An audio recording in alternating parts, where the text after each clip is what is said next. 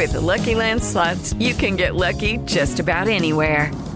This is your captain speaking. Uh, we've got clear runway and the weather's fine, but we're just going to circle up here a while and uh, get lucky.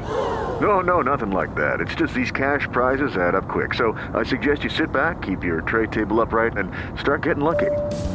Play for free at LuckyLandSlots.com. Are you feeling lucky? No purchase necessary. Void where prohibited by law. 18 plus terms and conditions apply. See website for details. Siete en punto, panorama informativo 88.9, información que sirve. Yo soy Alejandro Villalbazo en el Twitter, arroba Villalbazo 13, es martes 14 de septiembre. Iñaki Manero, ¿cómo te va, Iñaki? ¿Cómo estás, Alex Villalbazo, amigos de la República Mexicana? Muchas gracias por despertar con Panorama. Adelante, Iñaki. Vámonos con el panorama COVID. La cifra de muertes a nivel mundial ya llegó a 4.640.022. Estos son datos de la Universidad Johns Hopkins que recoge hace un gran concentrado de la información que dan los países que dan información. El número global de casos alcanzó ya los 225 millones 296 mil 439.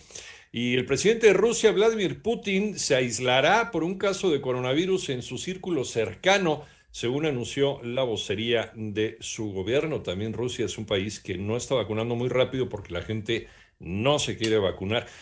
Mientras que en eh, México ya se han concedido 262 amparos a menores de edad para ser vacunados contra COVID-19. Este es el panorama de la pandemia en México. Moni Barrera. Debido a que en las últimas 24 horas se notificaron 4.161 nuevos contagios y 221 muertes por COVID-19, la Secretaría de Salud informó que ya son 3.516.043 casos de COVID en el país y 267.969 fallecimientos. A través del boletín técnico se dio a conocer que la curva epidémica bajó a menos 14% con 82.203 casos activos del virus y la ocupación nacional hospitalaria en promedio se redujo en un punto, mientras que en camas generales se ubicó en 41% y en terapia intensiva en 37%. En 88.9 Noticias, Mónica Barrera. En el panorama nacional, debido a las intensas lluvias registradas en las últimas semanas, un deslave en el municipio de Unión Juárez, Chiapas, dejó como saldo una persona fallecida, dos desaparecidas y al menos seis casas sepultadas y este lugar se llamaba también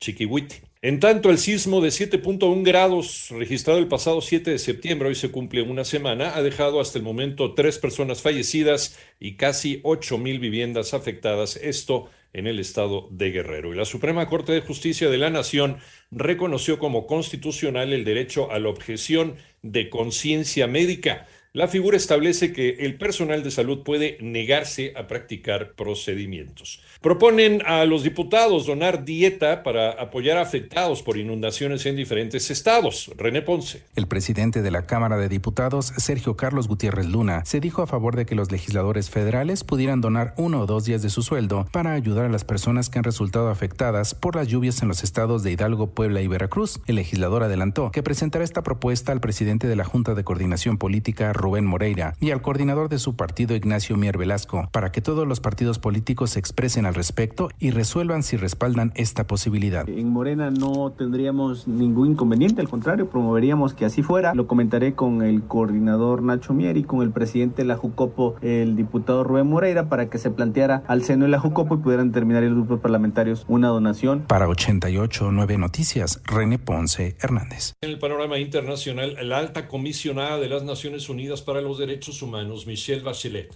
advirtió que la violación de las garantías fundamentales en Nicaragua se ha agudizado de manera alarmante. Y por otra parte, los californianos decidirán hoy en las urnas si quieren que su gobernador Gavin Newsom siga en el cargo o si prefieren que otro candidato asuma el Estado hasta el fin del mandato en enero de 2023.